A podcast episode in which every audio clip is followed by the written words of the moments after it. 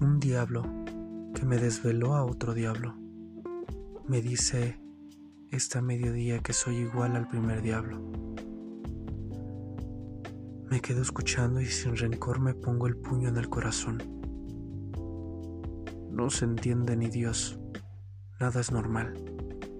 En la misma esquina, en el mismo lugar.